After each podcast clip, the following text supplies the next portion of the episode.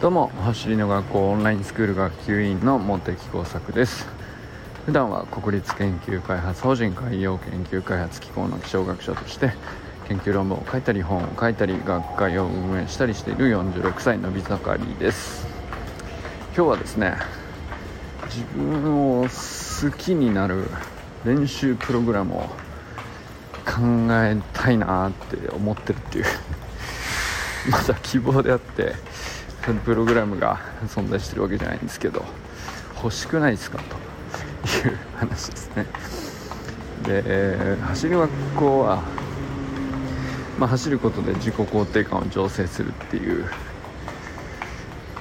まあ、そこが大事なわけなんですけど自分をどうやって肯定するかって、えー、いろんな要素があると思うんですけど成功体験っていうのはなんなんていうのかな。えー、そうですね。まあもちろんスプリントテクニックはこうスモールステップでちょっとずつ頑張れば、えー、いつか成功体験が必ず誰でもできる成功ってあるよねと、まあ、そういうことなんですけど何ていうか本当に自己肯定感を高めて本当に心から自分のこと好きになるって結構なことだと思うんですよ。なかなか大変だなっていうかうーんよっぽどうんとまあしなんていうのかな多分逆にその自己肯定感が下がっちゃうのはまあ散々ね失敗してるとかできてないとかあのまあ、そういうことを言われるから下がっていくわけだけどうんま、逆に上げることを考えたらそれの10倍ぐらい、すごいと自分で言わなきゃいけないと思うんですよ。まあ、人に、認めてもらうとかあの褒めてもらうとかあの励ましてもらうとかそれももちろん大きいと思いますけど、えー、何よりもやっぱり自分が心からすごいな伸びてんなできてんじゃんとかまだいけるなとか、まあ、そういうことを心底思わないとあのまあ自己肯定感はきっと上がんないし、まあいいなーっていう何ていうか自分がいいなっていうか、まあ、好きっていうのも何て言ったらいいんですかね。あの、まあ、好きっていう言葉以外にちょっとあんまり適切なのがないから好きって言うんだけどあの他人を好きになるのとはちょっとまだ感情が違うというか自分のこといいよなって思うっていうなんか感情はねちょっと別な感じするんですけど。でまあ走りの学校の場合はこうトレーニングをねたくさん動画に撮って自分で客観的に見てえー、伸びしろを探してみたいなそういうプログラムになってますけど僕これ本当によくできてるなと思うんですよね。インスタに皆さん投稿されてるの見ててやっぱり本当にいいなと思うんですけどでこの時にあのスプリントテクニックのまあなんだか習得としてメタ認知するというか客観的に見る。まあ、それもそれですごく大事なんですけど僕はね何ていうかあのまあもちろん伸びしろを探すために動画を見ることも全然いいと思うんですけど同時にできてるところをめちゃくちゃ何回も見るっていうことを自然にきっと行ってると思うんです。動画に撮って、えー、投稿すると。まあ、その投稿した自分の SNS をまた次の投稿をやるときに、まあ、1個前をたまにちらっと見たりパラパラッと流れたりとかするじゃないですか。そうするとまあもちろんねあの比較的序盤は特に簡単なメニューも多いしまああのできてるし投稿すること自体ができてるとか。そういうことだってできてるなんででできてる自分を何回も見るっていうのはめちゃくちゃ重要なんじゃないかなって思ってて。でそれをやっぱりあの繰り返し見てるとあのそれがねこう何ていうか多分ほんほぼね無意識だと思うんだけどできてる。これもできてる。うんできた。ということを繰り返し繰り返しこう自分に教えてあげてる感じになると思うんですよ。でこれはねめちゃくちゃ重要な気が僕はしてて。えー、でまあさらにもっと意識的にするとするならばよりうまくいってる瞬間を繰り返して見るようにした方がいいんじゃないかなと。あこの瞬間をもっと何度も確率高くより精度高くできるようになればいいんだなっていう方を見た方が僕はねなんかあのもちろんテクニック自体も習得できると思うし、えー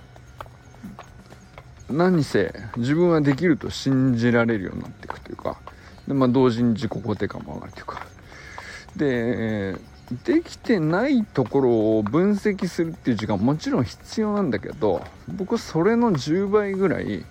できてる状態の映像を繰り返し繰り返し見る方のにね割いた方がいいんじゃないかなっていう。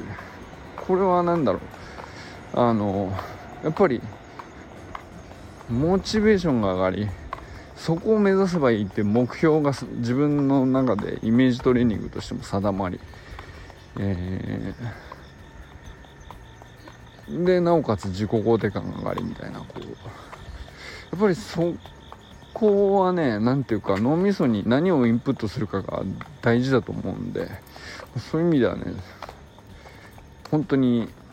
例えばまあ例えば動画の中でさあのー、撮影してるお父さんとかお母さんが「ああ上手」とかって一言が入ってるとかねそういうのもめちゃくちゃ聞くと思うんですよね。それを何回も聞くわけじゃないですか「ああうまい。そうそうそうそうそう」みたいな。なんかそれを何度も何度も自分で聞くとかってめちゃくちゃ影響あると思うんですよね。あのめっちゃ好きになると思うその。そういうのを何度も何度もこう聞いてる方が。でまたもっと頑張ろうかなそうなりたいなってなると思うんですよね。であの日常まあほっとくといやいやって違うよこうだよみたいなそのまああの失敗した時に修正する時のあの意識っていうかそっちの方が脳みそってこう何ていうか情報として捉えやすいんですよ。やっぱりそっちに目が行きがちっていうのは別に本当誰でもそうなんですよ。自然なことなんで。で本当によっぽど意識的にトレーニングしなきゃいけないのはうまくいっているできているできるやつだと信じられるように 自分を好きだと信じられるようにっていうそっちの情報をもう10倍ぐらいあの何度もこう取り込むっていうことを意識的にやらないとそっちはねなかなかね出会えないというかよっぽどのあのことじゃないと。でもそれをね意図的にプログラムだと思って練習プログラムだと思って自分を好きになる練習プログラムだと思ってあのなんだろうな。もう本当何の素材でもいいんですけど。よくねあの最近漫才師さんとかの話とか聞いてて思うんですけどあの